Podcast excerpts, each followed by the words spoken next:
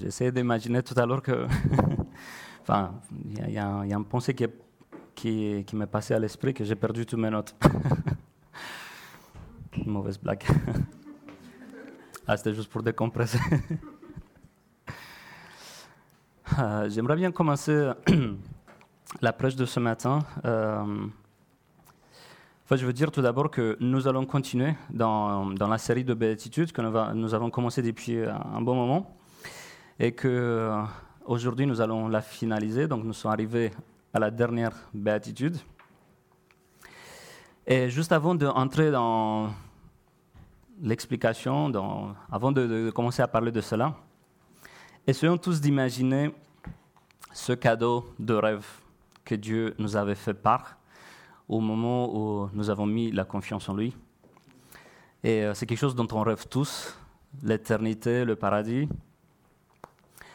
qui est là, est disponible, disponible pour tous, c'est gratuit, on l'a obtenu gratuit, c'est pas par notre, euh, par nos efforts, c'est juste par la grâce de Dieu.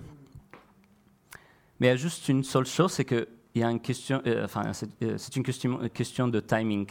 C'est que, comme Théo expliqué ce matin, déjà on commence à avoir certaines choses de, de, ça qui, qui, qui, restent tout mystérieux, mais que euh, un jour on va avoir part à cette chose qui est glorieuse de pouvoir entrer vraiment dans le royaume de Dieu et bénéficier de tout ce qui est à l'intérieur.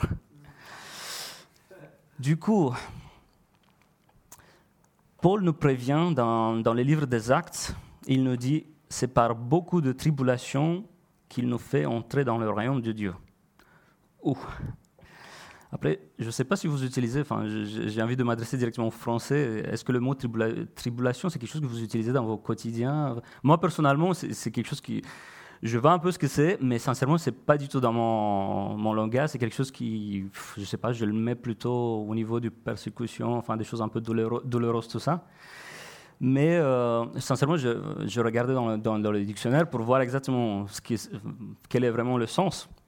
Donc il s'agit bien de suites d'aventures plus ou moins désagréables, de revers parfois, d'obstacles surmontés.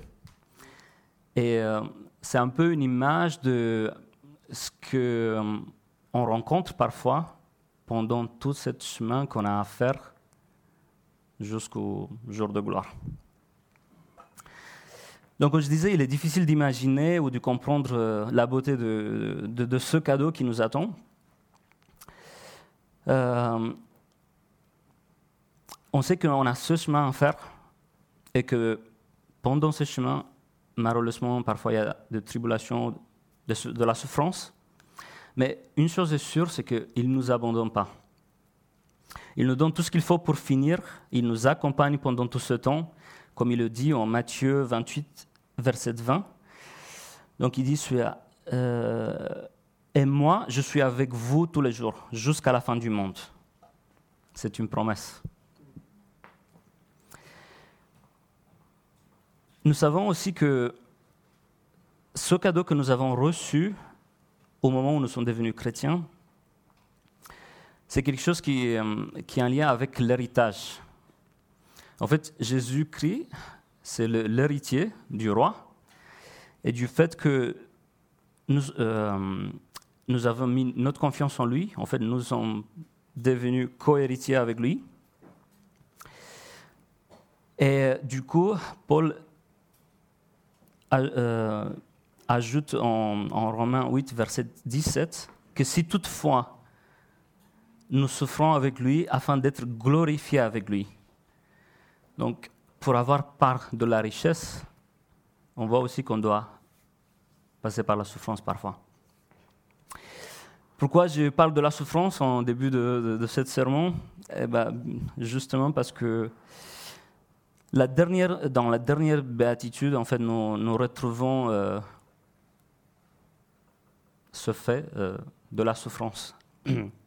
je vais lire, donc euh, je vous invite de lire avec moi, enfin, si, vous avez, si vous avez votre Bible. Donc, Matthieu 5, du verset 10 à 12. Ils sont heureux ceux qui ont fait souffrir parce qu'ils obéissent à Dieu. Oui, le royaume des cieux est à eux.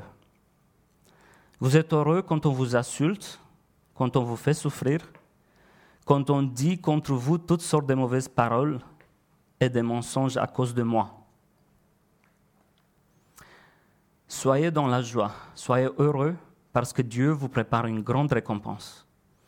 En effet, c'est ainsi qu'on a fait souffrir les prophètes qui ont vécu avant vous. Cette dernière béatitude est un peu différente que les autres sept qu'on vient de, voir les, semaines d'avant. Dans le sens où, dans les autres euh, béatitudes, nous retrouvons que il y a quelque chose d'intérieur qui est décrit. Ça veut dire, on entend parler de, de, euh, l'intérieur du croyant, de leur état d'esprit, de la repentance, le fin, la justice, leur action à répondre à la paix. Mais dans cette dernière béatitude, il nous est décrit, décrit quelque chose qui arrive aux croyants, quelque chose qui leur est fait. La, la, béatitude en soi, c'est le verset 10. Mais on voit qu'il y a euh, quelque chose qui, euh, qui s'ajoute, le verset 11 et 12. On se pose la question pourquoi, euh, pourquoi Jésus il prend un peu plus de temps dans, dans ces deux versets? Et c'est peut-être parce que cette dernière béatitude a un, caractère particulier. Dans le sens où Nathanaël expliquait ça très bien la, semaine dernière, c'est qu'en en fait, le, monde, euh, enfin, euh, les enfants de Dieu, ils attendaient que le royaume de Dieu euh, viendrait et qui va mettre fin aux souffrances. Et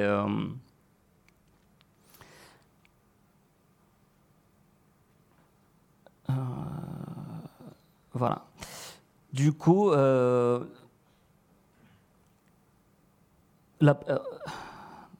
voilà, donc la, persécution des enfants de, euh, Dieu, ce qui, est bien de savoir, c'est que, c'est une certitude. En fait, si on prend le, euh, verbe heureux, ceux qui sont persécutés, est un participe parfait.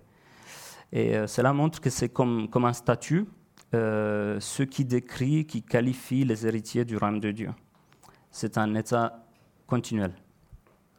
Quand Jésus dit Réjouissez-vous quand on vous persécute, quand on vous dit des insultes, tout ça, c'est une certitude. Ça, ça va venir.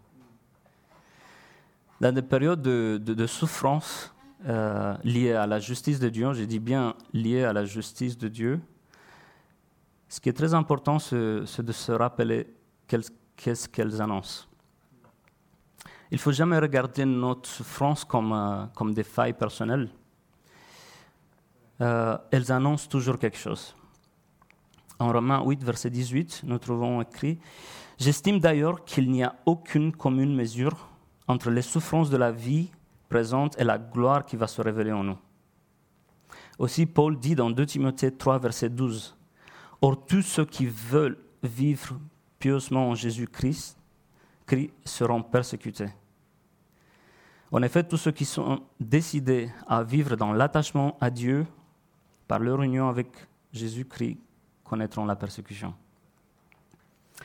Si on vivre tièdement en Jésus-Christ, on peut peut-être éviter le, la persécution, mais euh, je vais faire juste une petite parenthèse, on peut être persécuté pour plein d'autres choses aussi. Donc si, vous voulez juste éviter la persécution, euh, sachant que ça, étant euh, enfant de Dieu, ça attire ça. Ou sinon, nous pouvons être persécutés pour euh, X raisons. La souffrance dont on parle dans cette dernière béatitude, ce n'est pas une souffrance générale, mais plus particulièrement une souffrance pour la justice. Être persécuté pour la justice, c'est un peu bizarre, non? Est-on juste et être persécuté? Voilà, ça, ça nous fait réfléchir, se poser des questions. On trouve parfois les choses ne sont pas forcément correctes. Dans l'évangile de Jean, euh, de, Jean 15, verset 18, 18 à 22, nous retrouvons écrit cela. Si le monde a de la haine pour vous, sachez qu'il m'a haï avant vous. Si vous faisiez partie de ce monde, il vous aimerait parce que vous lui appartiendrez. Mais vous n'appartenez pas au monde parce que je vous ai choisi du milieu de ce monde. C'est pourquoi il vous poursuit de sa haine. Souvenez-vous de ce que je vous ai déjà dit. Le serviteur n'est jamais supérieur à son maître. S'ils m'ont persécuté, ils vous persécuteront vous aussi. S'ils ont gardé mes paroles, ils garderont aussi les vôtres. Mais c'est à cause de moi qu'ils agiront ainsi, parce qu'ils ne connaissent pas celui qui m'a envoyé. Si je n'étais pas venu et si je ne leur avais pas parlé, ils ne seraient pas coupables. Mais maintenant, leur péché est sans excuse.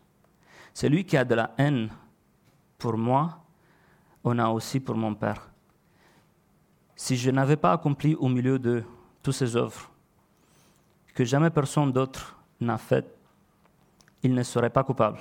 Mais maintenant, bien qu'ils les ont vus, ils continuent à nous haïr, et moi et mon Père.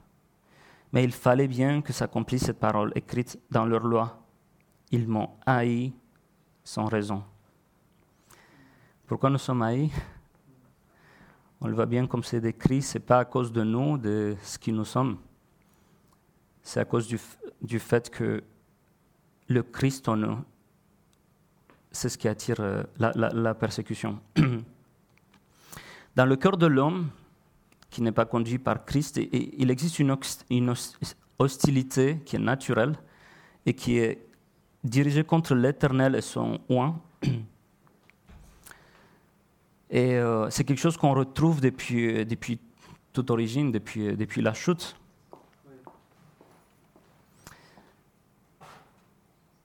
Et donc, du coup, tant que nous sommes envoyés euh, en son nom, nous allons vivre le même rejet que Jésus a vécu.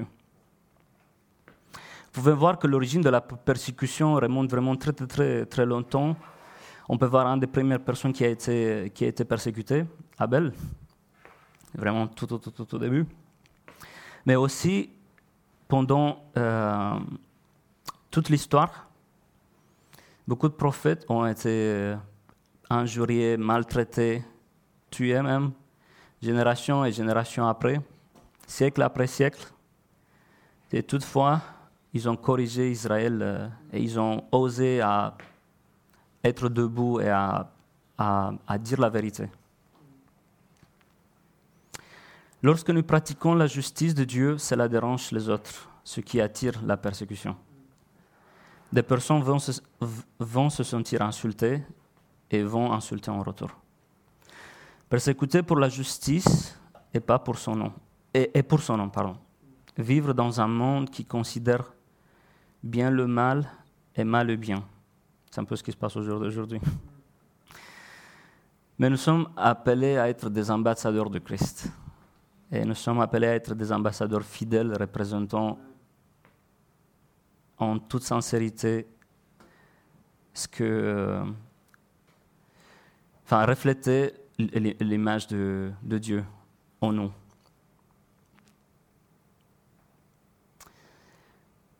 Pour comprendre cette hostilité, pour euh, aller un petit peu dans, dans, l'histoire, retournons un petit peu dans, Genèse, tout au début. Genèse dans euh, le chapitre 3, verset 15. Voici ce que je décide, dit euh, Dieu. La femme et toi, il s'adresse au serpent, vous deviendrez des amis. Ceux qui naîtront d'elle et ceux qui naîtront de toi deviendront des amis, des ennemis. Ceux qui naîtront d'elle t'écraseront à la tête et toi, tu le blesseras au talon.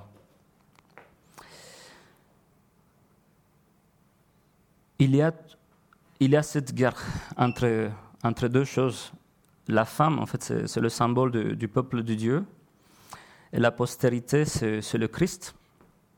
Et du coup, il y a, il y a, voilà, il y a, y a cette guerre entre, entre Satan qui, voilà, qui, qui n'arrête pas d'attaquer le peuple de Dieu pour détruire au maximum, et pas que. En fait, lui, il aime bien détruire. Je pense que c'est ce qui, ce qui fait le mieux.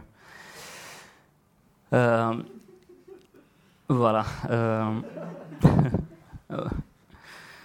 et euh, nous retrouvons quasiment la même image, mais d'une autre forme. On n'a pas tout le temps pour, vraiment analyser tout ça dans l'Apocalypse 12. Après, je ne sais pas si vous avez le temps dans les groupes de maison, peut-être. Mais nous retrouvons cette image de, la femme qui, doit aller naître un fils. Enfin, c'est une, image qui doit sauver le monde. Le peuple de Dieu poursuit par le serpent. Et là, en lisant tout ça, on voit vraiment à quel point, et c'est très bien décrit vraiment, de voir le soif de, de vraiment aller empêcher au maximum possible que, que que la solution contre le péché a lieu sur, sur ce monde, donc que le Fils soit naître, et ensuite, du fait que ça s'est été fait, depuis, il y a toujours une poursuite contre, contre, les enfants de Dieu.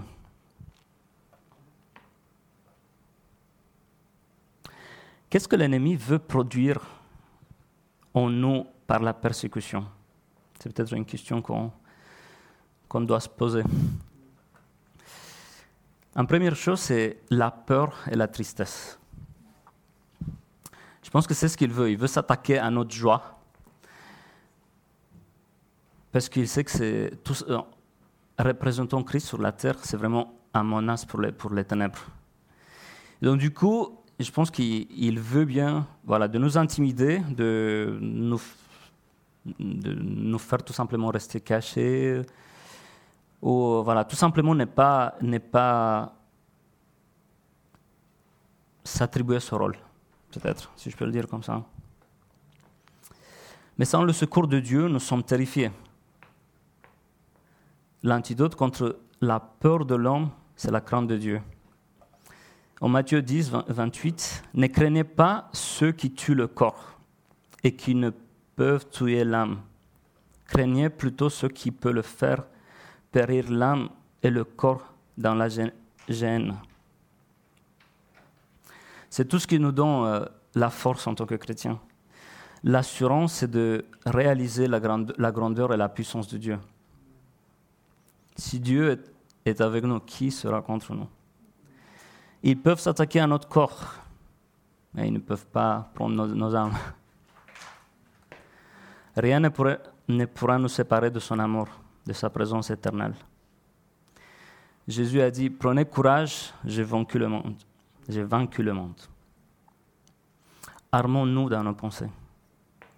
La deuxième chose que l'ennemi cherche, c'est de produire de la colère et de la haine dans, dans, notre vie au moment où nous sommes persécutés. Et ce qui est très important de savoir ici, c'est que tout ça, en fait, c'est, vraiment, il s'agit d'un combat spirituel.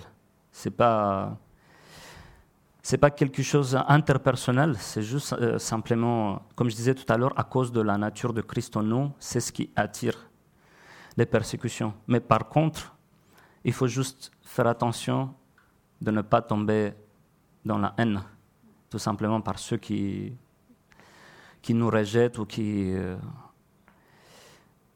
ont un comportement pas approprié.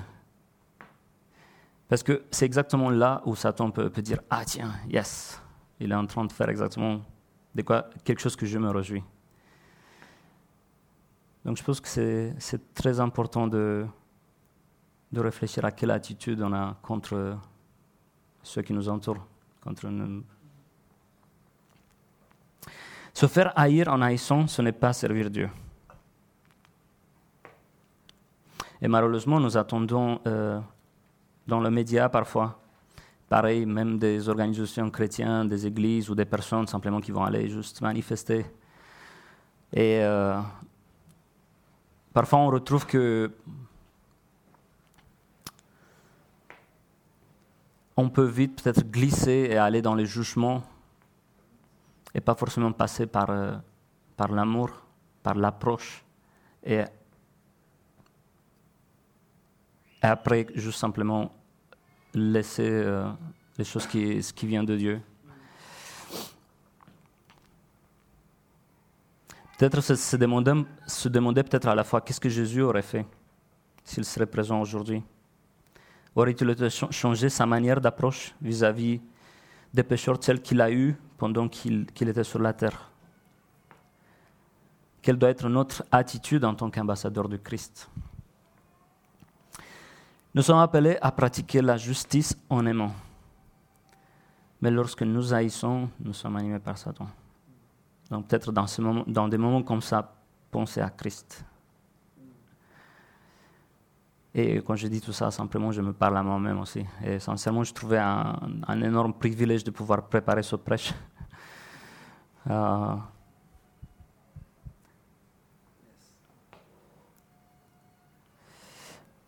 voilà, je, voulais faire une parenthèse, mais je ne vais pas le faire. ça va couper. Euh, je vais continuer à lire 1 Pierre 2, du verset 21 à 23. Et c'est à cela que vous avez été appelés, parce que Christ aussi a souffert pour vous. Vous laissons un exemple, afin que vous suivez ses traces. Lui qui n'a point commis de péché, et dans la bouche duquel il ne s'est point trouvé de fraude lui qui injuriait, injuriait ne rendait point d'injures, maltraitait, ne faisait point de menaces, mais s'en remettait à celui qui jugeait justement. Donc on voit Jésus à travers euh, plusieurs situations où il va aller confronter, dire la vérité, mais à aucun moment il n'a pas utilisé la violence, la violence des mots ou la violence de physique. Mais ce qui est très, intéressant, important et peut-être une réflexion à nous aussi, c'est qu'en en fait, il n'a a jamais dit Ah, mais peut-être c'est un peu sensible, peut-être il ne faut pas que je le fasse maintenant. Ou qu'est-ce qu'ils vont dire si je vais dire ça? Non, les choses étaient claires. Ne pas rester indifférent face au péché. Mais par contre, euh, avoir cette réflexion de notre approche au moment où, nous, allons, faire ça. Le troisième point que l'ennemi cherche, c'est de nous amener à la lâcheté et à l'infidélité. Et euh, c'est un peu ce qu'on voit au jour d'aujourd'hui, la guerre dans, la culture morale. Et malheureusement, on voit que euh, parfois même au sein de l'Église, ou certains chrétiens voilà, qui peuvent changer de discours juste simplement pour se confronter à la société, juste pour euh, euh, ne pas être en contradiction, ne pas créer des tensions ou, autre chose, simplement ils préfèrent éviter ou, ou simplement dire moitié de choses. Et donc nous, euh, en Luc 6, de 26 à 28, on voit écrit Malheur lorsque tous les hommes diront de bien de vous, car c'est ainsi qu'agissant leur père à leur garde de, faux prophètes. Mais je vous ai dit, à vous qui, qui m'écoutez, aimez vos ennemis, faites du bien à ceux qui vous haïssent, bénissez ceux qui vous maudissent, priez pour ceux qui vous maltraitent. Nous devons faire attention à ne pas tomber dans, la complaisance, juste pour le simple motif de rester en sécurité, en sécurité entre guillemets, vis-à-vis de, ce monde. Ne pas céder à la tentation de modifier la parole de Dieu, juste pour le but de s'harmoniser avec, euh, les pratiques euh, de ce monde. Restons des ambassadeurs fidèles. Comment être en paix dans des périodes de persécution? Est-ce que nous pouvons être en paix pendant, des périodes comme ça? Remarquons que dans cette dernière béatitude, euh, qui a l'impératif, soyez dans la joie, soyez heureux, c'est un contraste par rapport aux autres qui sont à l'indicatif. Et dans la même idée, euh, en Matthieu 5, verset 12, nous, retrouvons quasiment la même idée qui dit que euh, Réjouissez-vous et soyez dans l'allégresse parce que votre récompense sera grande dans les cieux. Car c'est ainsi qu'on a persécuté les prophètes qui ont été avant vous. En plus d'être heureux, réjouissez-vous. Soyez dans l'allégresse. C'est quelque chose de continuel. C'est un processus. C'est quelque chose dans, dans lequel on doit être. Si vous êtes outragé pour le nom de Christ, vous êtes heureux. Parce que l'Esprit de gloire, l'Esprit de Dieu repose sur vous. En Actes chapitre 5, euh, de verset 40 à 41, nous trouvons euh, écrit euh, voilà, une situation donc, où ils font venir les apôtres et les ont font frapper. Il leur commande de ne plus parler au nom de Jésus, puis il les libère. Les apôtres quittent le tribunal. Ils sont tous joyeux parce que Dieu les a jugés dignes de souffrir pour le nom de Jésus.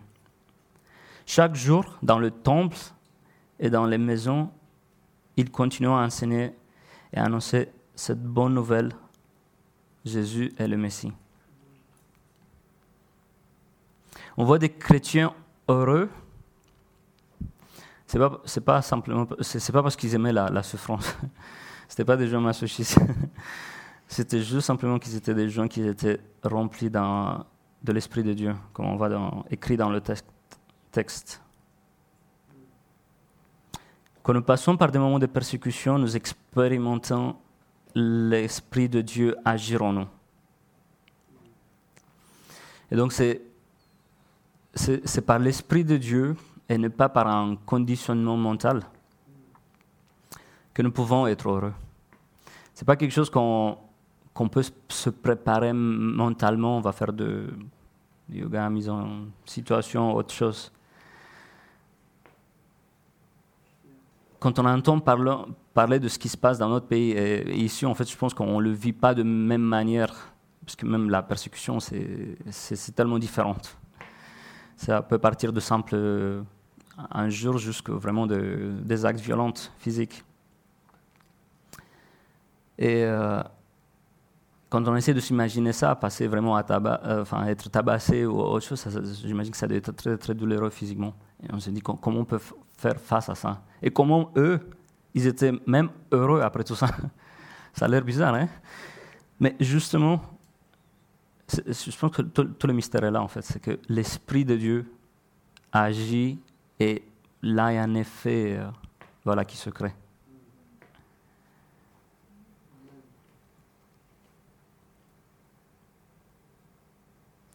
Ayons en tête le royaume de Dieu dont on fait partie. Vivons en présent, mais en regardant vers l'avenir. Vivons pour l'éternité.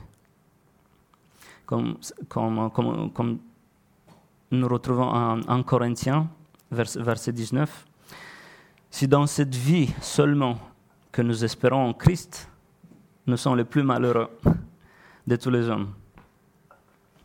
Notre espoir n'est pas dans cette vie, mais dans ce que Dieu a préparé pour nous. C'est un, un, encouragement.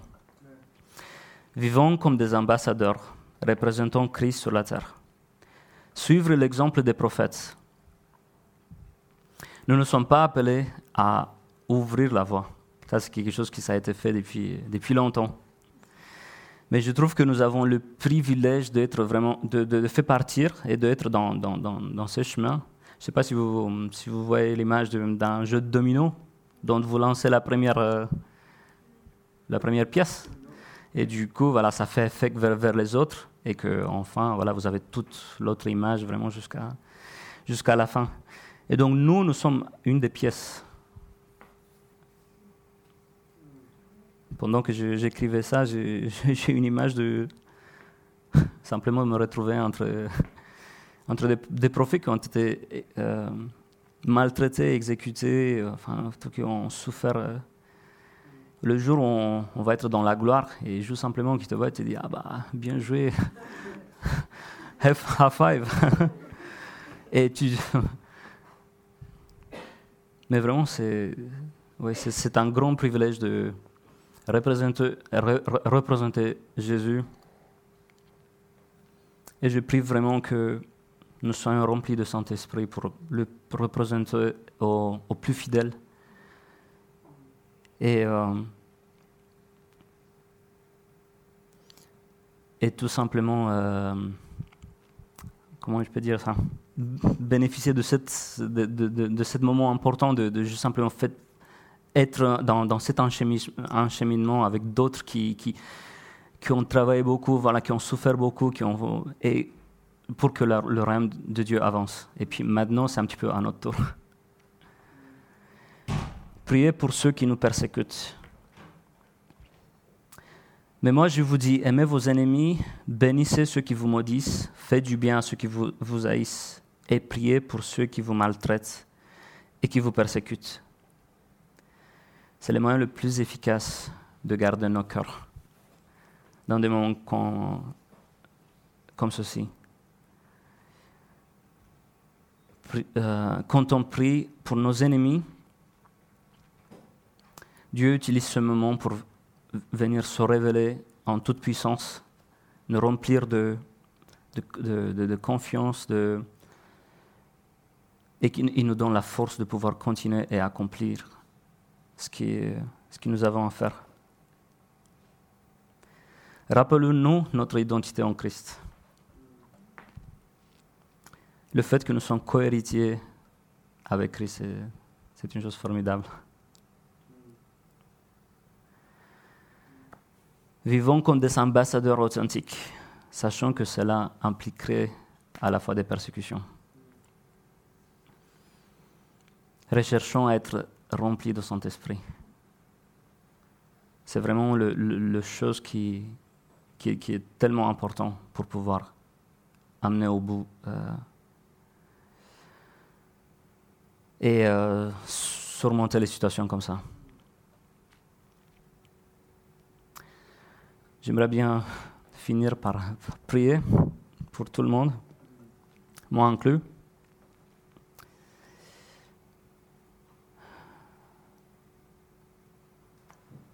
Si parmi nous, il y a des personnes qui ne connaissent pas Jésus,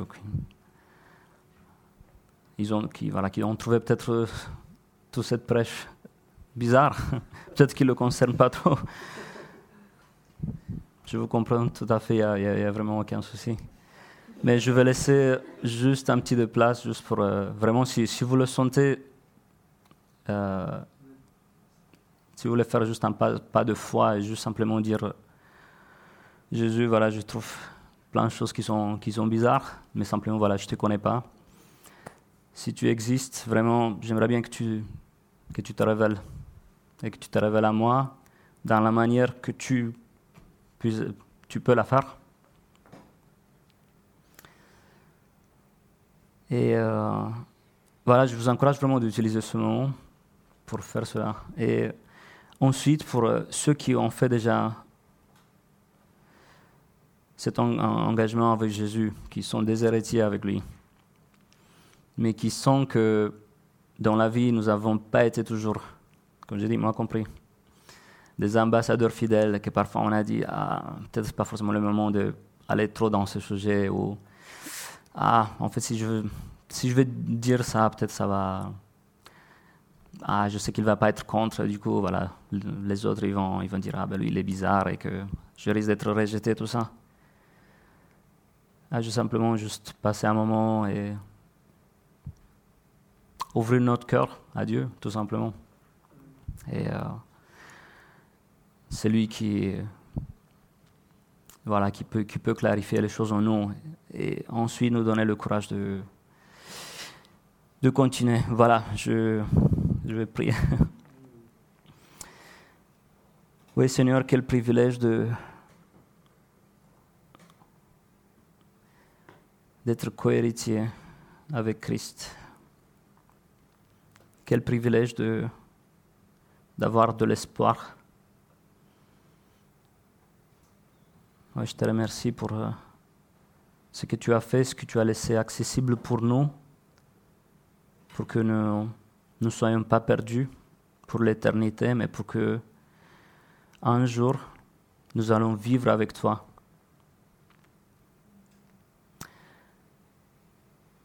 Donc Seigneur, pour ceux qui ne te connaissent pas, je, prie juste que tu te révèles, que tu viens, que tu touches leur cœur, que tu te montres, juste dans la manière que tu, que tu, peux le faire. Et aussi, Seigneur, je prie et je demande pardon tout d'abord pour les fois où nous n'avons pas été 100% fidèles, peut-être. On a eu peur, on a... Oui, on a eu honte parfois. Oh Seigneur, vraiment je demande pardon. Et euh, Seigneur, je prie que tu viennes toucher notre cœur. Je prie que tu viennes nous purifier, Seigneur. Je prie que tu viennes œuvrer en nous.